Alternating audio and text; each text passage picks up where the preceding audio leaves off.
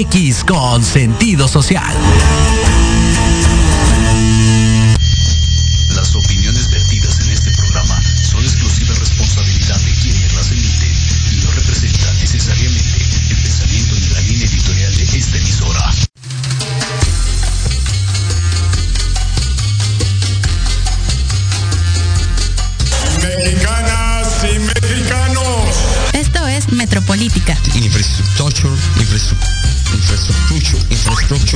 Análisis Cállate, chachalaca. que, nadie pidió. Ahora dale un beso, cabrón. Lo más relevante y divertido de la política nacional. Haiga sido como haiga sido. Te lo resumimos. Porque la política debe conocerse, pensarse y criticarse. Hemos sido tolerantes hasta excesos criticados. Esto es Metropolítica. Y comenzamos. y tenga una buena, cálida y acogida recibida, eh, una acogida. No, no fue albur, no sean así.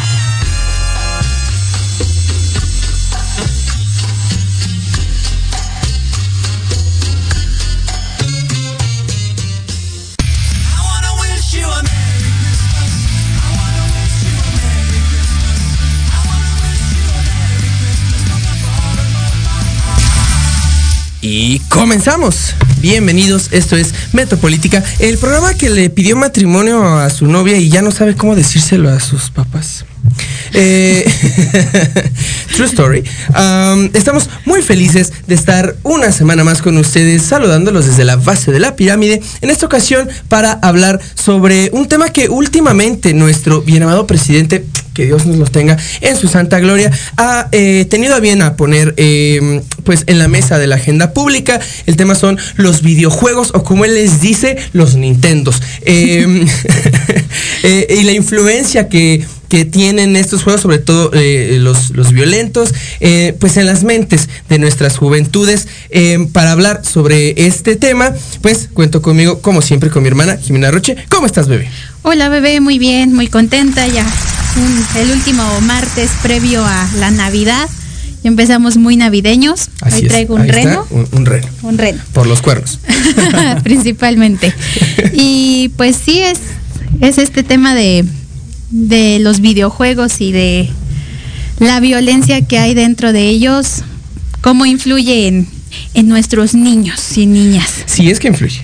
Y si es que influye. Es. Y bueno, para, para hablar sobre este tema también contamos con la fabulosa presencia de un gran amigo mío, amigo desde la Escuela Nacional Preparatoria. Eh, ya tenemos entonces unos 10 años de conocernos, más o menos. Él es eh, Luis Eduardo García, él es eh, diseñador industrial por parte de la Universidad Autónoma Metropolitana, Unidad Azcapotzalco. Hermano, muchas gracias por venir. Muchas gracias Metropolitana por es tu casa. Eh, 10 años muy largos. Así es. Eh, pero no, muchas gracias por tenerme. Ya llevaba rato queriendo venir. Y pues, no, a, a darle esto de los videojuegos. Y bueno, él es De los también... Nintendos. De los de los Nintendos. Nintendos. Fíjate que eso, eso de los Nintendos, yo no sé si Nintendo qué tan de acuerdo, qué tan cómoda esté con que el presidente se refiera Con a que los ponga ahí. ¿verdad? Sí, sí. Yo- sí, si yo fuera Nintendo también ahí pondría este una Sí, no, llamada es de que, atención. eh, Nintendo tiene esta faceta que es como muy familiar y todo, pero como compañía es una hija de su puta madre. O sea, Guau. Sí, no, o sea, es cabrona. Es de que, o sea, hay proyectos de fans que realmente se, se nota que lo hicieron por amor a los juegos y es como te voy a demandar. A diferencia de otras compañías como Sega, como Microsoft, es como, ah, ¿sabes qué? Te voy a contratar, trabaja para mí. Nintendo es como, sí, me cierras tu desmadrito y te demando. es, es, es cabrona. Pues esperemos que eso no nos pase porque pues nos costaría a todos algo, algo yo- de yo- ese yo creo que- calaña. Yo creo, creo que Nintendo es más inteligente como para darle la atención al señor. Entonces nosotros somos unos idiotas por No, estarle no. dando atención al presidente. No, digo, pero al, bueno. final de cuentas, pues es, es, un- es bueno que se abran las mesas de diálogo. O sea, Sí, porque normal, bueno, ya esto, el, el, el contexto, pues ya lo iremos poniendo sobre la mesa, pero pues creo que se le está culpabilizando a un medio de, un, bueno, una forma de arte que pues, creo que no tiene mucho que ver. Eh, por cierto, eh, pues mi amigo Luis, un entusiasta de los videojuegos, este, por cierto, él sí tiene novia. Sí, sí, Si él baño. puede, todos pueden. Entonces, adelante, amigos vírgenes del mundo. Eh, y bueno, antes de, pasar contigo, Luis, yo te quisiera preguntar, Jimena, ¿cómo ha sido tu acercamiento? Porque sé que lo has tenido, sé que lo tienes, eh, tu acercamiento, tu contacto con, eh, eh, con este mundo de los Nintendos. De los Nintendos. Pues en mi casa desde chica siempre hubo consola. Y no solo por mi hermano, a mí me gusta jugar ocasionalmente, antes más, ahorita ya casi no tengo tiempo, pero siempre hubo este, pues esto de que mis papás incluso pues nos compraron nuestro primer Nintendo 10, que y siempre cuidaron como esta cuestión de qué jugábamos. O sea, había un juego de perritos que los tenías que cuidar y por eso nos lo, nos lo compraron. Nintendox. sí. Nintendox. Eh, y después ya, nos fu- ya fuimos adquiriendo que el Wii, que el Xbox, que la Play. Y entonces pues siempre hemos como que, o siempre he tenido esta cercanía con los juegos en línea también. Entonces en realidad pues así fue mi acercamiento, no fue como que de repente dijera, ay ya, sino que fue algo normal para mí, eh, el yo poder contar con, con una consola de videojuegos, con poder comprar los juegos que eran y siguen siendo creo que muy caros, pero sí, y era divertido, o sea, la verdad es que, que no, yo no he tenido una mala experiencia con los videojuegos, he llegado incluso a jugar juegos pues bélicos, por ejemplo Years of War o Call of Duty, pero y bueno hasta la fecha son los que más me gustan jugar. Pero sí este pues así fue mi acercamiento. O sea jugar ve- veía a Mario Bros y yo decía ah yo quiero y luego salió Mario Kart y ah yo quiero Super Mario Galaxy pues em- empezábamos a adquirir. Entonces pues para mí ha sido una experiencia bonita jugar. Eh, y supongo que nunca tuviste una consola chipeada. no. O sea, para- sí sí ya entendí sí. No no. Ah, El privilegio. El privilegio, Una vez más, el privilegio. Sí, por eso digo, o sea, he tenido la, la fortuna de, de tener una consola al alcance, pues siempre. O sea, en realidad siempre he tenido esa oportunidad y nunca fue como de, ay, quisiera. O sea, no, o sea, siempre. Y una computadora con DVD que leía los discos y ahora una computadora que tiene suficiente memoria, Memoria para, para poder. jalar, sí, o sea, nunca me he sentido como con esa frustración, pero mi hermano sí, que él juega mucho tiempo. Entonces, y que, ay, no sé, o sea, en realidad ahorita yo ya me siento medio vieja con Sí, esto. como, como ajena, ¿no? Sí, porque ni siquiera sé, o sea, por ejemplo, escucho del Minecraft y eso, y sí me siento como una Ay, señora. déjame- déjame- que déjame decirte que es Minecraft ya es un juego viejo, Sí, y ahora, por ejemplo, tengo alumnos chiquitos que juegan que Dropblocks y que no sé Ajá. qué, y que conviven con más personas, y yo digo, por Dios, o sea, no saben con qué persona están interactuando, y los papás no se dan cuenta porque les dan desde muy chicos y los papás en realidad, como que sí puedo poner en contrapesos los que, lo que yo tuve que mis papás pues siempre como que a cierta edad nos permitían ese cambio sin que nos diéramos cuenta de, ok, ya jugaste Nintendox, pero quieres jugar GTA, ok, jugamos contigo, nada más checamos que no, no estés matando tantas personas, ya después puedes jugar Gears of War cuando llegamos a tener yo como 12 años y mi hermano 10, que ya sabíamos que lo que era bueno y lo que no era bueno, pero que era un juego. O sea, siempre supimos que era un juego. Y mira, y, y bueno, no sé cómo lo veas tú, pero esta, esta experiencia que nos acaba de relatar eh, Jimena, pues es una experiencia que pocas personas pueden eh, presumir. Sí, no, de haber gozado, ¿no? Justamente es una barrera que se está yendo rompiendo poco a poco. Cada vez los juegos te demandan menos en cuanto a cuestiones monetarias y también, o sea, un- una computadora muy muy básica puede correr Roblox y Roblox es de los juegos ahorita más populares, sobre todo en los chiquitos.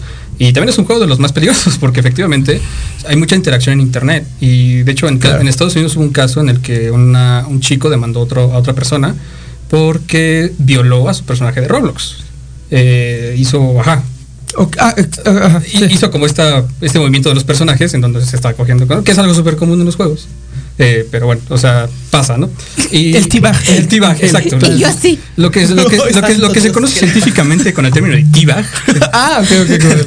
Entonces, este, sí, eh, es una barrera que poco a poco se ha ido rompiendo, pero efectivamente ese tipo de, eh, pues, experiencia que nos comenta es, es muy extraña, porque a final de cuentas los papás con privilegio o sin privilegio es como de, ten tu Xbox, güey, no me estés Y chingando. no me esté chingado. Eh, vamos a la primera pausa del programa de hoy para eh, ya entrar en materia. Bueno, eh, esperando tener el tiempo suficiente para que nos hables un poquito de la influencia del mundo de los videojuegos eh, en la cultura popular eh, y ya después entrar en, en materia de qué efectos tiene eh, el jugar videojuegos y si de verdad hace más violentas, más violentos, bueno, más violentas a las personas. Así que Violentes. vi- más violentes. Así que regresamos.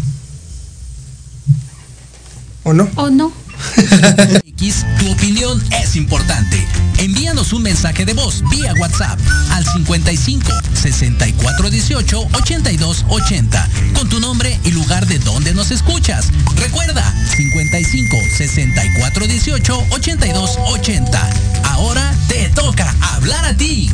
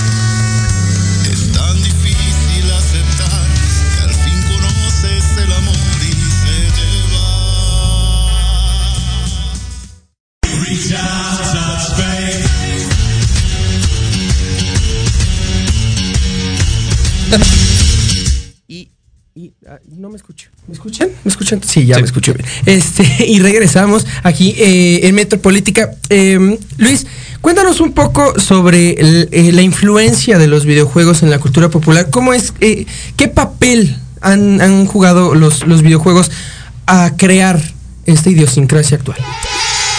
Pues bueno, principalmente, definitivamente en la cultura popular se han permeado mucho. O sea, eh, dentro de las figuras más reconocibles en muchos eh, sentidos, tanto para niños como para adultos, es por ejemplo un Pikachu, ¿no? O un Mario Bros. Si tú le enseñas un Pikachu, un niño va a, decir- va a saber que es Pikachu. Y si tú le enseñas un Mario Bros. a un señor, es como, ah, pues sí, es el, es el de los Nintendo. ¿No? Entonces, eh, en primera, pues obviamente han cambiado muchas cosas. eh, desde cómo se hace la publicidad, desde cómo eh, ciertas aplicaciones, por ejemplo, ya un poquito más para acá, eh, te retienen, retienen tu atención, eh, cómo eh, saber, y cómo saber el, cu- cuando el cerebro eh, libera dopamina para tenerte como más eh, concentrado en este tipo de apps, cosas así. Entonces, ha, sido un impacto eh, tal vez muy escondido, pero al final de cuentas nos impacta en la vida real, ¿no? Y también en el, con- el inconsciente el, el inconsciente colectivo se han quedado también muy permeados. O sea, Tan es así de que existe una película de Adam Sandler que es pésima, pero Ah, ya, existe, sí, existe una película sí, que sí. se llama Pixeles, que literalmente es como una oda a todo esto. Y a mí sí me gustó. bueno, cada, En cada quien- rompen géneros. cada Aquí no vamos a hacer este. Aquí no voy a decir que Marvel no es cine porque no es cine. pero sí, cada quien, ¿no? Eh, pero sí, o sea, también que existe este tipo de películas que son un hit en taquilla, ¿no? Eh, inclusive existen películas como Sonic, que también le fue muy bien en taquilla, a pesar de que pues, tampoco está como tan buena. Y a- al final del día, creo que es eso, ¿no? El que tú puedas llegar con tu abuelita o que tu abuelita vaya por ti, por tu, tu niño de 5 años a la escuela y vea un Pikachu en la calle y diga, ay, mira, mijo, no te compro un Pikachu. Y creo que, creo que ahí está, ¿no? O sea, y, y tenemos cosas tan, ya tan permeadas culturalmente de que, ay, hasta hay Pikachus cholos, ¿no? Y la chingada. Entonces, perdón por meter esa imagen en tu cabeza. Entonces, sí, eh, definitivamente su impacto es innegable y ha llegado al punto en el que el presidente lo busca de pretexto para decir, ah, estos güeyes, ¿no? Exactamente, yo creo que si el- los videojuegos no tuvieran el impacto que tienen, pues eh, el, presidente, no solo nuestro presidente, sino todas esas personas que han ocupado los videojuegos como chivos expiatorios, pues no lo harían. Eh, y bueno, pasemos ahora a hablar sobre los efectos de, de estos, de, de estos videojuegos. Eh, pues sabemos todos que se ha hablado mucho sobre la importancia o los efectos positivos, lo bueno que es tener una consola en casa. eh, y no solamente con juegos pues actuales que, que ya requieren como pues eh, mayor concentración, digamos. Son más, son más complicados. son más complejos. Exacto, sí, más complejos. Pero desde los primeros, sea, ahí estás ejercitando una parte de tu cerebro. Em, Jimena, ¿qué nos puedes decir sobre estos efectos? eh, eh, sobre lo, lo bueno, si es que acaso existe y en tu experiencia también se puede. Digo, pues lo bueno puede ser que te entretiene. O sea, al como- final de cuentas esa es su finalidad, aparte de adquirir pues mayor capital. Pero es entretener y creo que lo cumplen porque ¿cuántos años no llevan? O sea, desde que nuestros papás jugaban maquinitas cuando iban a las tortillas hasta ahorita que puedes jugar en el teléfono y, y no, o sea, te buscan entretener. Yo creo que lo malo radica en los excesos y en la no, y al no ser claros, por ejemplo, con, con los niños, ¿no? En específico, que pues están, son una esponjita. Y pues si no le explicas que a lo mejor matar a la persona es un juego, pero matar en la vida real sí tiene efectos. O sea, creo que ahí radica en el problema y también en este ausentismo de los papás de llora el bebé, les das el teléfono. Llora el bebé, le das la tablet. Porque es una parte de desentenderte de, de lo que está pasando. Y luego muchas veces ni siquiera saben qué están jugando. Yo Claro. esto de Roblox me acabo de enterar porque mi mamá es maestra, por si todavía no saben los que nos ven. Y hubo un pleitazo entre dos alumnos porque en Roblox se habían dicho quién sabe qué cosas y lo llevaron a las aulas. Entonces ahí es como no saber poner límites en los voy a acusar en no saber poner estos límites de qué es realidad y qué es un juego. Es como cuando juegan luchas, por ejemplo, los hermanos y ya de repente se están matando Claro. porque no saben poner este límite. Y lo mismo pasa con las personas que toman de ejemplo algún videojuego para generar algún tipo de violencia. Lo tenemos más presente, por ejemplo, en Estados Unidos, que de repente llegan a tener estas matanzas en escuelas los adolescentes que están liberando químicos en su cerebro por todos los cambios que están sufriendo, o bueno, no sufriendo, pero que están pasando por su cuerpo y no saben cómo poner estos límites. Entonces, el fin es entretener. Lo que uno haga o deshaga también es mucho de la responsabilidad que, que uno tenga o que uno le dé a, a los hijos o a los pequeños. Este último mensaje, pues creo que es el que va a permear más, el que va a permanecer más en esta mesa. Que bueno que ya eh, lo, lo- lo pusiste, Jime, porque es muy cierto, como desde mi perspectiva, como con cualquier otro, eh, como con cualquier otra actividad o como con cualquier otra expresión artística, más tiene que ver con, con nosotros como consumidores. Ahora, Luis, ¿tú qué nos puedes decir sobre estos efectos positivos, negativos de los videojuegos? Pues bueno, al final del día, como todo, pues hay dos caras de la moneda. O sea, sí puedes decir, ay, güey, es que si juego tantas horas al día, pues me mejora mi coordinación mano-ojo, ¿no? Que bueno, está por verse, pero pues sí pasa. O mejora mis reflejos, ¿no? Lo que quieras. Pero pues también te puede dar síndrome del túnel carpal por estar pegado ahí todo el día, ¿no? Y O salirte un hongo en el o salirte un hongo en la mano. Bueno, no sé, hay que limpiar los controles. Pero, Pero es que sí, yo sé de un caso de que sí pasó.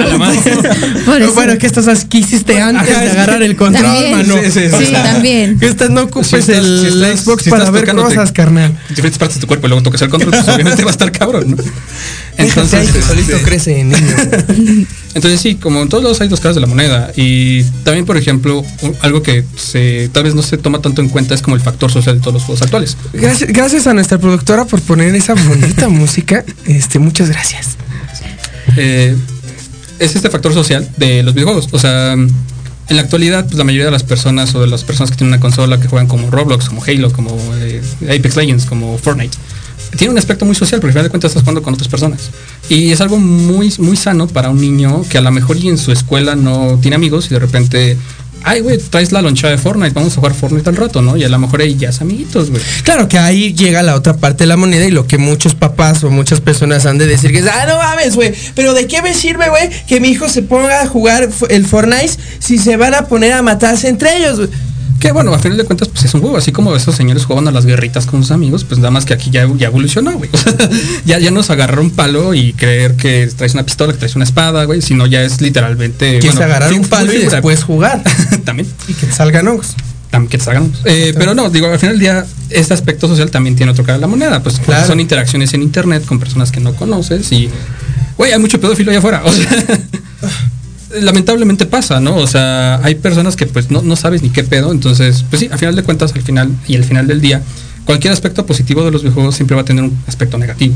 O sea, igual eh, por ejemplo, está el aspecto de los determinantes para la visión, ¿no? O sea, estar pegado en la pantalla, pues sí también te afectan los ojos, pero puedes tomar descansos, te puedes este, poner unas gotitas, ya si no puedes estar pegado, no estar Sí, tan no, no, cerca no, de la hasta- tele. estar un poquito a más de 20 centímetros de la tele, que Por favor.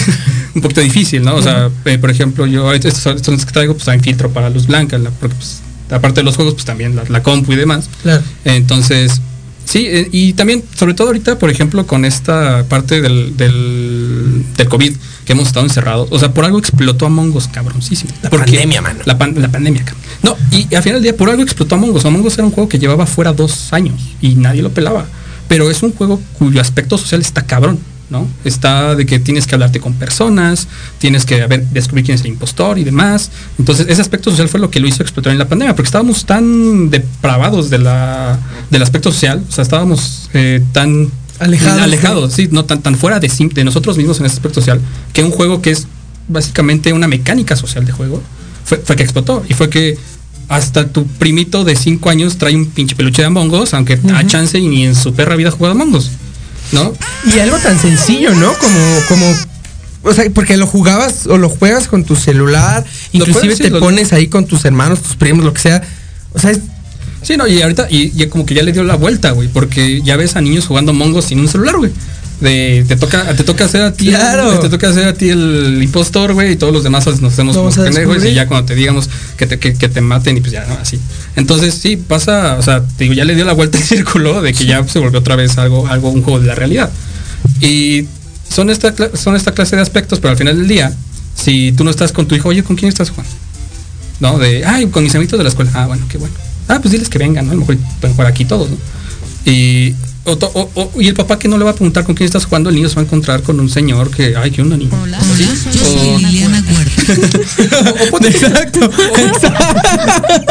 O, o ponte, ponte tú que ni siquiera, que ni siquiera, digo, ese es como el peor de los casos, ¿no?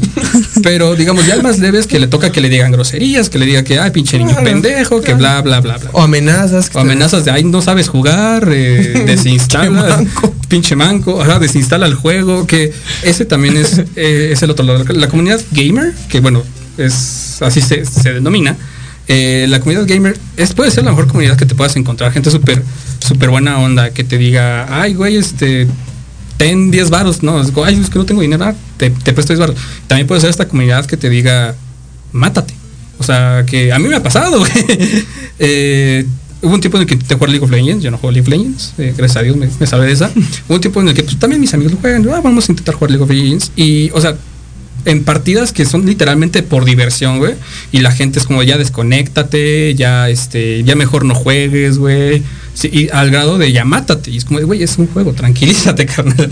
Y es el otro lado de la moneda de que por eso, si tu hijo de 5 años, a lo mejor, no, bueno, no de 5, ¿no? Digamos, si tu hijo de 8 años, que a lo mejor es muy bueno en League of Legends, güey, está bien.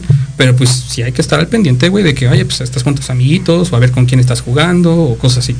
O a ver cuánto tiempo le estás dedicando a los videojuegos, porque también, o sea, digo, eh, pues uno a nuestra edad, pues ya no necesitamos que nuestros padres nos estén diciendo, bueno, a, a mí a veces, eh, que ya, no, pues, pero pues ya es cuestión mía, güey. güey. o sea, se rindieron, güey. O sea, Sí, exacto, o sea, y ya es cuestión mía, o sea, ya, ya, yo estoy tan de la chingada que pues ya si no, si no, si no sigo con mi tesis por estar jugando Assassin's Creed un rato, pues entonces pues ya me, me chingo Ya, ya pedo tuyo. Ah, exactamente. Y aparte también pero las compañías han sido muy eh, se han Sí. visto co- como, que sí han querido dar el paso adelante porque al final de cuentas son clientes que están perdiendo gracias a esto. Entonces siempre hay que dar el paso adelante y si los papás se involucran tantitos pueden meterse al control parental de PlayStation, al control parental de Xbox, al control parental de Nintendo y sabes qué, a las dos horas la consola se apaga y me vale madres, se apaga. Pues Sí, pero ahí aplica, ahí implica que los padres se involucren. Sí, que digamos, volvemos al punto que el punto es que los papás digan con quién estás jugando, cuántas horas estás jugando, qué estás jugando y demás. Eh, yo comparto un poco la experiencia de, de la compañera porque a mí mi papá eh, también siempre fue de... Era como mi sommelier de juegos cuando era chiquito, ¿no? Era como de, Ah. mira, porque él también era viñoño. Entonces era como de, ah, mira, este, me llegó este juego, ¿no? Y ya lo jugué y pues puedes jugarlo tú, ¿no? O, sí, por ejemplo, mi papá nunca, nunca me dejó jugar GTA hasta que yo ya era grande y le dije, ah, pues quiero jugar un GTA. Y la, a la fecha no soy muy fan de GTA. Ten- tiene un, he jugado sí, algunos, pego, pero es un gran juego, pero ya a mí no, es- no es como tan de mi gusto, ¿sabes? Eh, pero sí, o sea, era como. Y, y sí jugamos juegos. él le encanta juegos de guerra, cosas como eh, Rainbow Six, cosas como este Ghost Recon, que son juegos que literalmente lo que buscan hacer es una simulación de una operación militar, güey. ¿No? Que literalmente el punto es matar a alguien. Ajá, que también es esto de que la. Hay, hay dos formas de ver la violencia en los videojuegos y en sí en cualquier medio. O sea, es que es la violencia como medio y la violencia como fin. ¿No? Porque una cosa es que el objetivo sea matar a alguien y otra cosa es que tengas que, como por ejemplo en Mario Bros, que tengas que rescatar a la princesa, pero pues en el camino eh, aplastas cosas, ¿no? Que al final de cuentas es un acto violento, no, no. Puede ser un hongo con ojitos bien bonitos, güey, pero. Pero al final estás destruyendo, estás destruyendo algo. algo. Ajá, exactamente, ¿no? Así como arrancar una hoja de papel de un cuaderno y hacer la bolita es un acto de violencia, ¿no? Sí. También. Pegar a la pared es un acto de violencia y está más cabrón. Yo estaría más preocupado por alguien de que le pegue a la pared que porque un, alguien en un juego aplaste un honguito. Ay, Mariana, ya te dije que no hagas eso. Este, ahora, pero también creo que es importante ver un poco el aspecto social, no solamente la, la- la importancia, la relevancia que tiene el hecho de que los padres se involucren en lo que están haciendo sus hijos, sino también, pues, en lo que pasa en todo el constructo social y, y esto pues nos lleva indefectiblemente a como ya lo mencionaste tú, Jime, a estos casos de masacres en, escuelas en Estados Unidos perpetradas por eh, pues adolescentes que eh, eh, tiempo después se sabría que pues eran fanáticos de estos shooters, ¿no? De juegos. Déjame decirte que eso es algo muy mediático. Sí, pero digo, o sea, fue una campaña que salió, sí, sí. obviamente, de estas personas que pues buscan eh, fantasmas donde no los hay. y aparte, o sea, también pasa esto de la criminaliza- criminalización de las personas blancas en Estados Unidos. Porque Ah. muchas veces los, las personas que, de los chavos que son tiroteos escolares, pues son blancos, güey. Entonces es como de, no puede ser una persona violenta, güey, es blanco, seguramente hay otra, hay otra cosa mal. Cuando es como, cuando es una persona afrodescendiente, es como de, claro, es afrodescendiente, Claro. es una persona violenta. Entonces, también es esto, ¿no? De que están intentando justificar lo injustificable y de repente sale de que el morrito, un morrito de 16 años que juega videojuegos, ah, no mames, neta. como todos los morros de 16 años que juegan videojuegos y ya es como de, no, seguramente fueron los videojuegos. Pero ¿en qué sociedades vivimos, Jimmy? O sea, ¿en qué sociedades viven? Y bueno, porque no, y no solamente ellos, ¿eh? porque también aquí en Estados Unidos fue en Monterrey y fue en Torreón las últimas dos que ocurrieron y en donde también se culpó a los videojuegos. ¿En qué sociedad estamos criando a nuestros hijos para que eso ocurra? Pues más bien yo preguntaría, ¿por qué sigue la legalización de las armas y el acceso a ellas tan cercanas? Claro. Y estamos hablando también de estados del norte en donde el acceder a un arma es muchísimo más fácil. Entonces, más allá del estigma hacia los videojuegos es qué tan fácil y por qué tienen un arma. Exacto. Entonces, yo creo que es, es justamente bus- buscar un chivo expiatorio en los videojuegos. Justamente es la y conversación en- que no quieren tener. y en lo en la forma en la que socialmente y familiarmente a lo mejor se manejan en muchas eh, red flags que seguramente no se dieron cuenta entonces esto de lo de culpar a los videojuegos es como si no- culpáramos por escuchar narcocorridos, por ejemplo, que sabemos que está, que no son buenos, pero aún así hay gente que lo escucha, que lo disfruta, que lo baila, y no por eso va, van a meterse a, a la red de narcotráfico. Entonces yo creo que es esta parte en donde se busca culpar y redimir culpas a los verdaderos culpables, aunque se escuche trillado, pero es esto, o sea, si siempre hay un límite en lo que sea, porque es como si alguien que leyó a Ana Karenina por sufrir de amor va y se lanza al metro o se lanza al, al tren. Ah, pero ¿por qué? Porque estaba en un libro.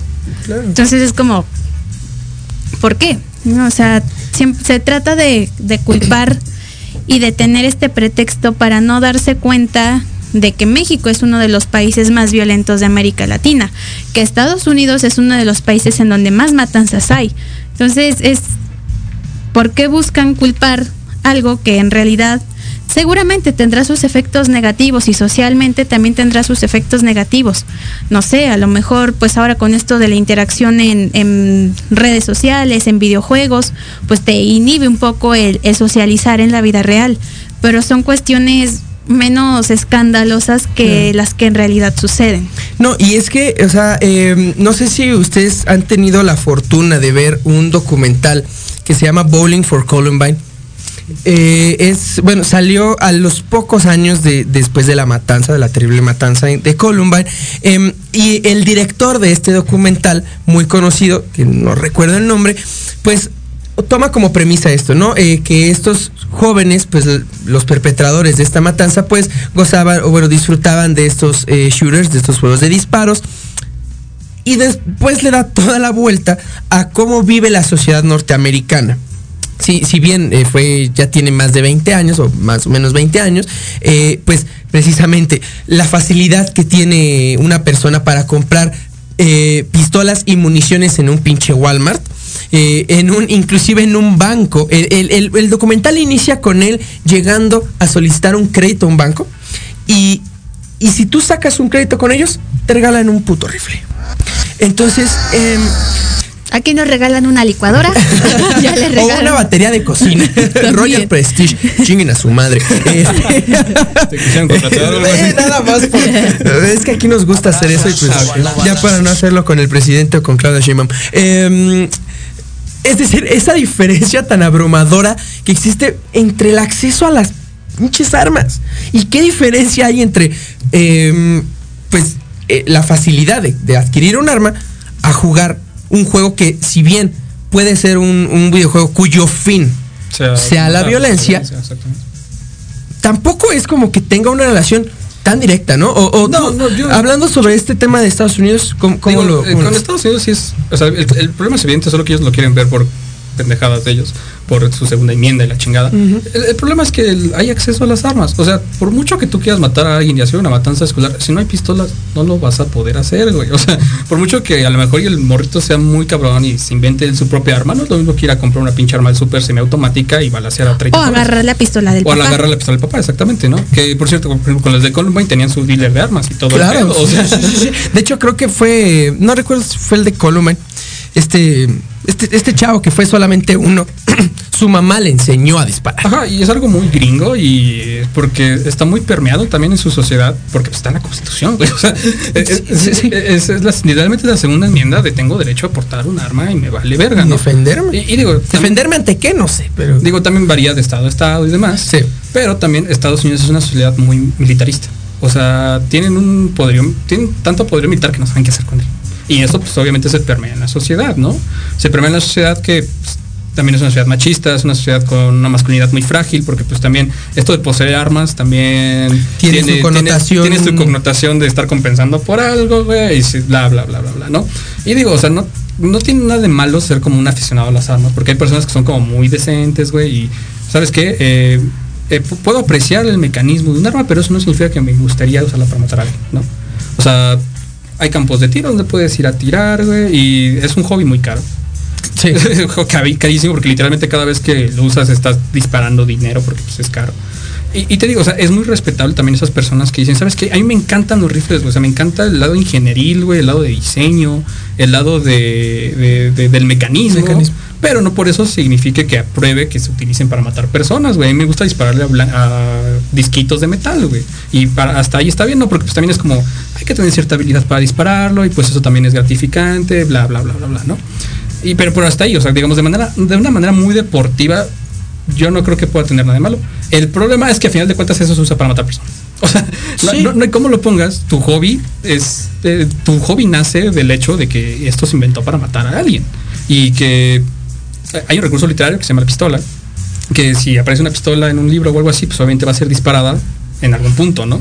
Y cada vez que compras un arma, pues tienes, tienes, que, tienes que tener eso consciente. En algún punto esa arma puede ser disparada para hacerle daño a alguien.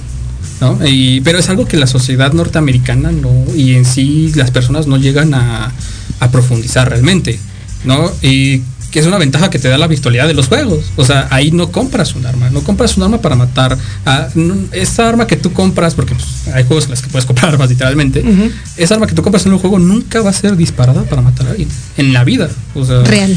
Sí, no, en la vida real. en la vida real. Ahora, también una parte muy importante, regresando un poco a esta responsabilidad que tienen los padres eh, de, de supervisar a sus hijos de, de qué y con quién están jugando, pues es un tema, eh, es el tema también de la desigualdad. El tema de, bueno, eh, también, eh, pues, las dificultades económicas que sufrimos todos. Eh, ¿Por qué? Porque, pues, no le puedes exigir a un padre que esté al pendiente de sus hijos. Bueno, más, tal vez sí se lo podrías exig- exigir porque, pues, tomó la decisión de tener, de tener un hijo, ¿no? Pero se vuelve muchísimo más complicado cuando te tienes que levantar a las 6 de la mañana para, para llegar a un trabajo de 9 a 6 y llegar a tu, a tu casa a las 8, cenar y tratar de no pegarte un tiro tú por la depresión y la ansiedad en lugar de tener que cuidar a tus hijos, ¿no? Yo creo que también es un tema que, que a los padres actualmente sí les debe de pesar bastante. Híjole, no sé. O sea, no sé si estoy de acuerdo Y con estamos esto. hablando desde, desde también nuestro privilegio porque no pasamos por eso. Pero, también no sé qué tan de acuerdo esté, porque pues si no te puedes hacer responsable de lo que tus hijos adquieran, no le des un teléfono. No, pero tú, No le los des un- adquieren. Tú se los das. Por eso, Eso- si no está, si no vas a comprometerte a ser un padre responsable, porque tus tareas diarias te lo impiden, entonces nada más cómprale un teléfono de chip por si hay alguna emergencia y que no se comunique, que vea caricaturas, que vea, que lea, que aprenda y después cuando sea más grande y sea responsable de lo que ve, que ya adquiera un videojuego. Entonces creo que no estoy de acuerdo por eso, porque si los papás, las mamás o los tutores tuvieran esta responsabilidad de, ok, no tengo tiempo para supervisar, mejor no le doy. Y ahora lo único que haces es dárselo, o sea, le das el videojuego, se lo das, no estás al pendiente. Creo que también es una manera muy fácil de tratar de... De de exculpar. de exculpar. Entonces yo creo que no. Mi mamá siempre trabajó hasta la noche, mi papá siempre estuvo ocupado y aún así siempre supervisaron, ya fuera a lo mejor no todos los días, pero sí de ver y ocuparse en qué estábamos haciendo. Eh, tengo la, la, la señora que me apoya con el aseo y el otro día me preguntó que qué era Roblox y ya fue que investigué junto con ella y ella trabaja todo el día. Cuando hay responsabilidad, Wow. existe. Entonces no es un pretexto el que no estén presentes y el que no tengan tiempo, porque sí hay- siempre hay tiempo cuando de verdad quieres ocuparte en tus hijos. ¿Un comentario? Sí, bueno, o sea, sí, creo que sí, siempre al final del día no te toman más de cinco minutos de decirle, oye, ¿qué estás jugando? Y, Es eso. Y ya, ya, ah, pues mira, estoy jugando acá. Es como, oye, no, eso está raro.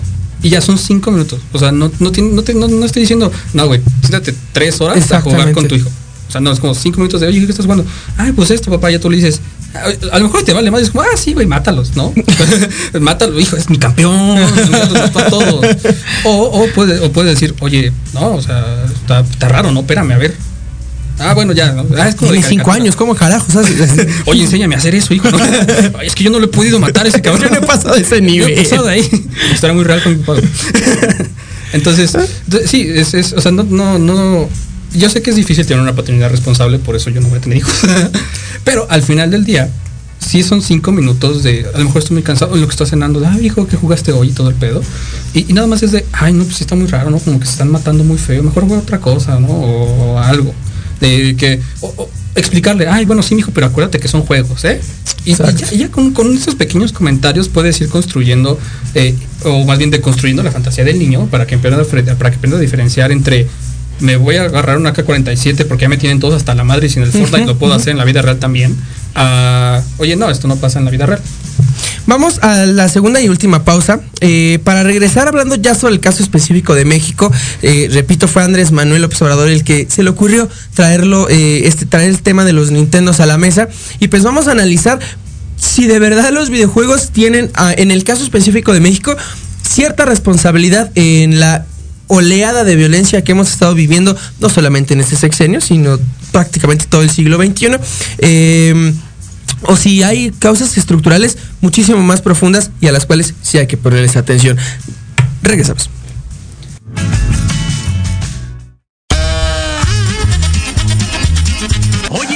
Oye, ¿a dónde vas? ¿Quién, yo?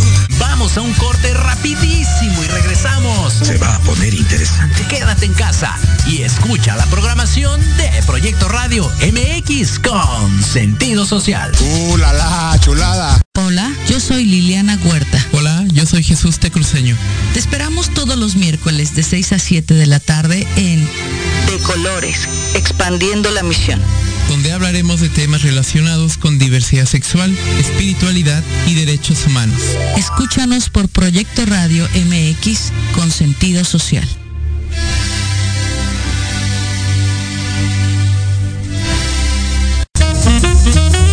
Hola, soy Antonio Alaro y te recuerdo que todos los miércoles en punto de las 10 de la mañana tenemos una cita para tomarnos un rico cafecito y disfrutar de nuestra charla en confianza. Una charla acá entre nos. Con expertos en coaching, liderazgo, desarrollo personal y más. Te esperamos aquí en proyectoradiomx.com.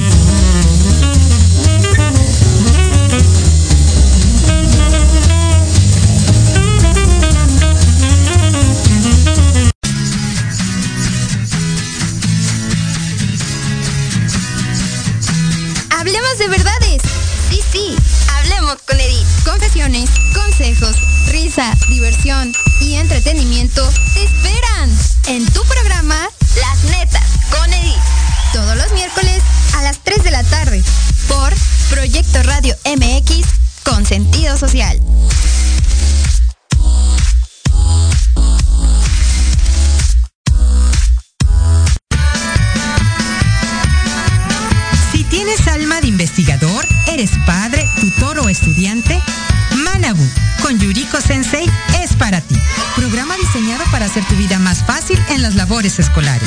Escúchanos todos los jueves de 3 a 4 de la tarde en Proyecto Radio MX. Manabu, Porque nunca dejamos de aprender.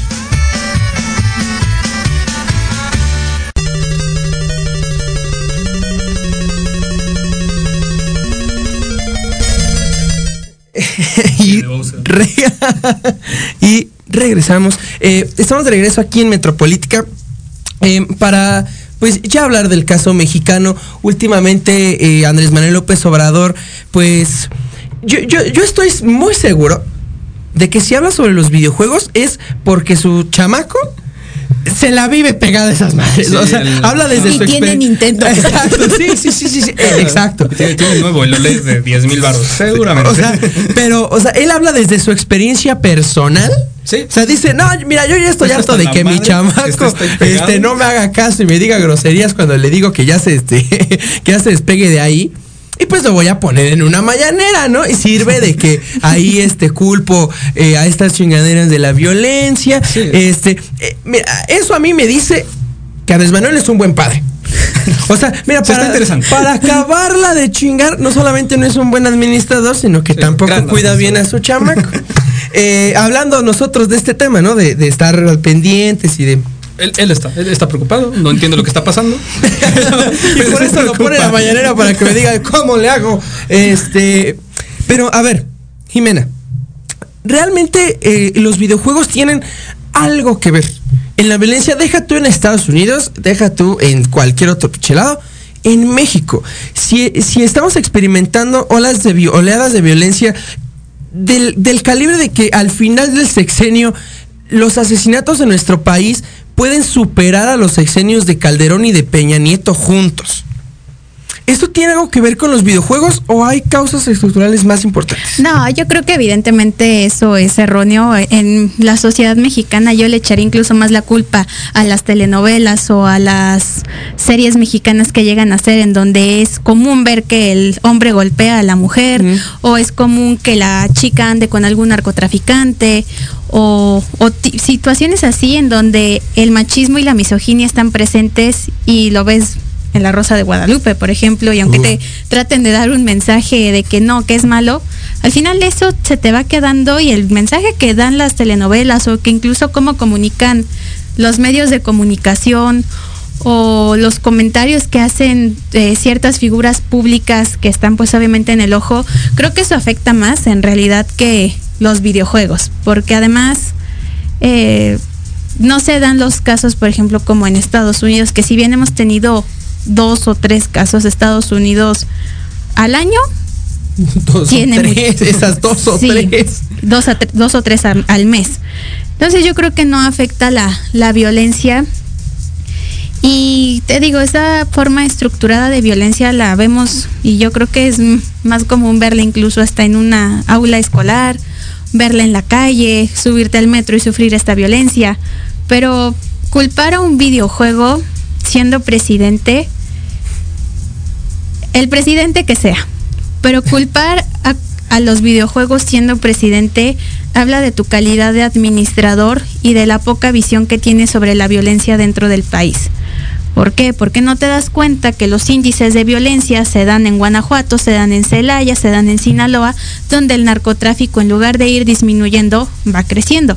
Y el narcotráfico no solamente es vender droga, es traficar con mujeres, es traficar con niños, es torturar, es matar, es violar, es extorsionar. Entonces, es este sesgo que a lo mejor, como tú bien dices, en la noche se enojó con, con su hijo porque no se despegaba de, del videojuego. Y bueno, pues mañana voy a decir eso porque se me hace un excelente comentario. Más que yo no lo digo así. Él dijo no, de, de, de los Nintendos, pero es eso, o sea, si la culpa estructural la tiene el mismo sistema patriarcal, es el mismo sistema violento que siempre ha existido, que ha ido creciendo, que desafortunadamente no disminuye, que no tiene una buena...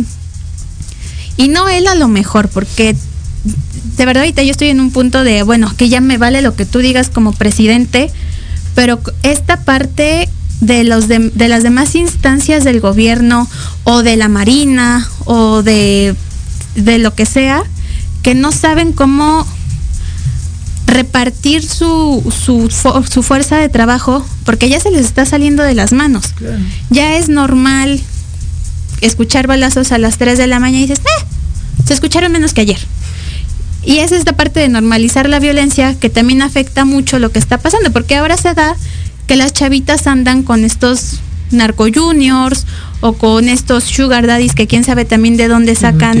Entonces es este también consumismo impresionante que tenemos, el maldito capitalismo, que afecta mucho cómo se reparte y cómo se están normalizando cosas que aunque sean normales no son correctas. Lu, creo que eh, la, pregunta que, puse sobre la mesa ahorita pues fue completamente retórica. Eh, creo que seríamos eh, bastante ridículos si responsabilizáramos de esa manera como la hizo el presidente, así de tajante, a los videojuegos. Em, si bien como, tú, fuiste el que me comentó, es importante que esta conversación salga para que se ponga atención a qué están haciendo los niños, a qué es lo que puede ocurrir pues creo que sería muy tonto decir que los videojuegos tienen algo de responsabilidad en la violencia que vivimos, ¿no? Eh, o sea, evidentemente no directamente, pero sí hay ciertos fenómenos que pasan con los videojuegos que tienen violencia gráfica, así sí. como pasa como cualquier cosa que tenga violencia gráfica, ¿no? O sea, si hay un género de normalización, como lo decía esta Jimé, y también de desensibilización.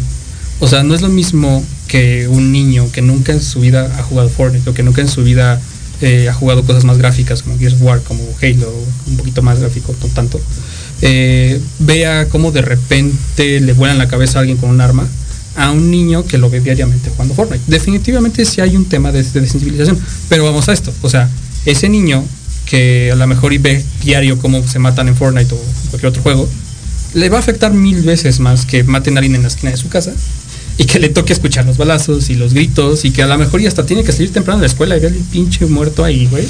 Que pues alguien que, que, que, pues vieron la tele. Oye, o la, o la violencia intrafamiliar. También, también. O sea, ¿cómo, exactamente, cómo o sea, les, ¿Cómo les afecta a los niños la violencia intrafamiliar por, el, por, por, por la ideología, por la idea machista que, en la que vivimos? Claro, ¿no? Y que vamos a esto, la violencia genera más violencia. O sea, si al final de cuentas una persona violenta viene de un núcleo familiar violento, tenga videojuegos o no, va a ser una persona violenta. Y que, que pasa, no pasa lo contrario con núcleos familiares donde no se vive una violencia, digamos, como tan marcado o como Claro. tan, tan tensa, donde en un núcleo familiar un poquito más sano, en donde no hay, a lo mejor sí hay violencia porque pues siempre los papás se gritan y demás, pero no llega como esta violencia física. O bla, bla, bla. conflictos, ¿no? A lo mejor Ajá. hay conflictos, pero, no violencia. No, violencia como tal. Le puedes poner el videojuego más bonito de la historia el niño nunca va a tocar un arma. Porque además sabe que lo que está bien y lo que está mal, ¿no?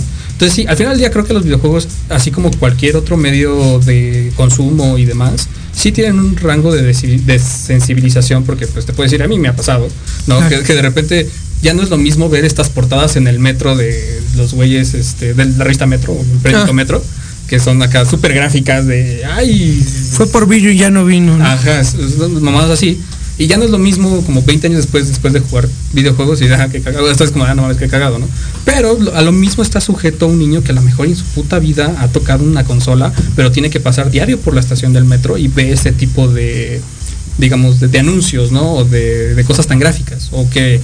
O este niño que sus papás son super mamadores y nunca lo han dejado tener videojuegos, pero, ay, mira, mi hijo, él es Tarantino.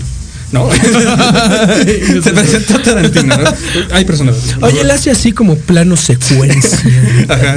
Es como ocurre la sangre. Y, digo, pasa, pasa igual, o sea, a final de cuentas, eh, sí, hay un, sí hay un tema, ¿no? De, de- de- de Claro. la desensibilización que pueden causar. Pero como siempre, pues es cosa de, oye, no, hijo, está cabrón. o sea, yo, yo sé que a ti te- a lo mejor te parece muy divertido porque, por ejemplo, en juegos como Mortal Kombat, la violencia se exagera a un, a un nivel que termina siendo divertida, ¿no? Entre Sí, comillas. está ridícula. Hasta así es como de, ah, lo agarré de aquí, le saqué, le saqué, le, le saqué toda la, cabeza cabeza con la con, todo, con vertebral, es como de, mijo, o sea, Sí, sí, sí. y que bueno, vamos a esto, o sea, el presidente está como viendo de que los vamos a revisar, señor, eso ya se hace. le, le- le informo que existe una agencia especial para las clasificaciones y que de hecho hace poco en México todo un tema porque en el 2018 se modificó la ley y que ahora lo que los que iban a revisar los juegos iba a ser la Secretaría de Gobernación. Normalmente lo que pasa es que tenemos la, la ESRB, que es la que viene de Estados Unidos, que clasifica los juegos, pero en el 2018 la Secretaría, eh, Secretaría de Gobernación dijo, Nel, vamos a fijar la ley, vamos a hacer nosotros. Y sí hubo como un, un pequeño movimiento en la comunidad de que, oye, esto está cabrón, porque pues capaz que nos terminan censurando videojuegos, o si a la Secretaría de Gobernación se le ocurre decir, ¿sabes qué? No vamos a traer este juego por violento, pues no se trae, ¿no? Y a lo mejor ya te quedaste sin Call of Duty un año, que bueno, no es gran pérdida, pero el punto es que ya no lo pudiste comprar, ¿no? Y tú como consumidor pues tienes ese derecho. Entonces, este, hasta hace poquito en noviembre del 2020 salió a decir Secretaría de Gobernación de, ah, ¿saben qué? Ya, ya vamos a, porque hasta modificaron la ley, pero no dijeron qué iban a hacer. Hasta, hasta noviembre de 2020 dijeron, ¿saben qué? Ya sabemos a hacer. Vamos a hacer un retiquetado. Vamos a hacer un retiquetado y hasta ahí se quedó. Y todos quedaron muy en paz porque ahora simplemente cambiaron de las de la SRB al etiquetado mexicano. Y ya fue todo. Es como, señor, eso ya se hace, ya se revisa. Por eso se cambió el etiquetado para que fuera para los consumidores del público mexicano más fácil distinguir qué juegos y qué no pueden jugar. Me parece que al final de cuentas, pues podemos estar muy de acuerdo en esta mesa. De que, eh, pues, e- el, el- el punto más importante, pues es. La, la llamada más de atención más importante es para los padres. ¿No? La revisión, la constante supervisión de los niños, de los hijos, a ver qué están haciendo y con quién lo están haciendo, porque también es muy importante lo que está ocurriendo con los juegos en línea ahorita también con la pandemia, mano, pues es lo que más ha estado eh, eh, sucediendo, lo que más está en boga. Entonces, eh, hacer la llamada de atención a los padres para que supervisen a sus niños y pues al presidente, pues a que supervise mejor lo que está pasando en todo el país, porque pues el narco está creciendo, la violencia intrafamiliar no está disminuyendo, de hecho, sabemos que con la pandemia aumentó. Entonces, pues más acción y menos pendejadas. Jimena, muchísimas gracias por De estar con- conmigo otra semana. Lu, muchas No, gracias. sí, Eh, rápido, pues feliz Navidad. Feliz Navidad a Felices todas. fiestas. A todas y a todos, eh, pásensela muy bien, tomen mucho. Eh, te quiero, Churri. Yo también te Te quiero. quiero, Lu. Un abrazo, que les vaya muy bien a, a ambos. Muchas gracias. Nos vemos la siguiente semana. Esto fue Metropolítica. Hasta luego.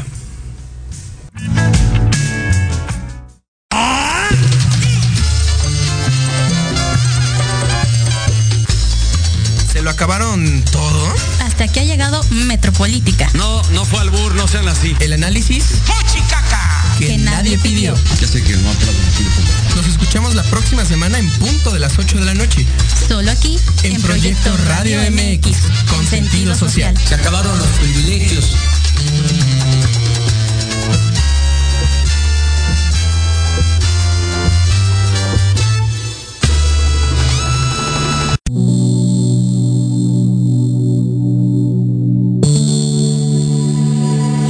Programación de hoy ha terminado, pero te esperamos mañana con nuevos invitados, increíbles programas, grandes temas y nuestro equipo de locutores con toda la actitud. Recuerda seguirnos en nuestras redes sociales y en nuestro canal de YouTube. Escucha nuestros podcasts en iVoox y en iTunes. Te dejamos con la mejor música de bandas y artistas independientes. Que pases muy buena noche y recuerda Proyecto Radio MX con sentido social.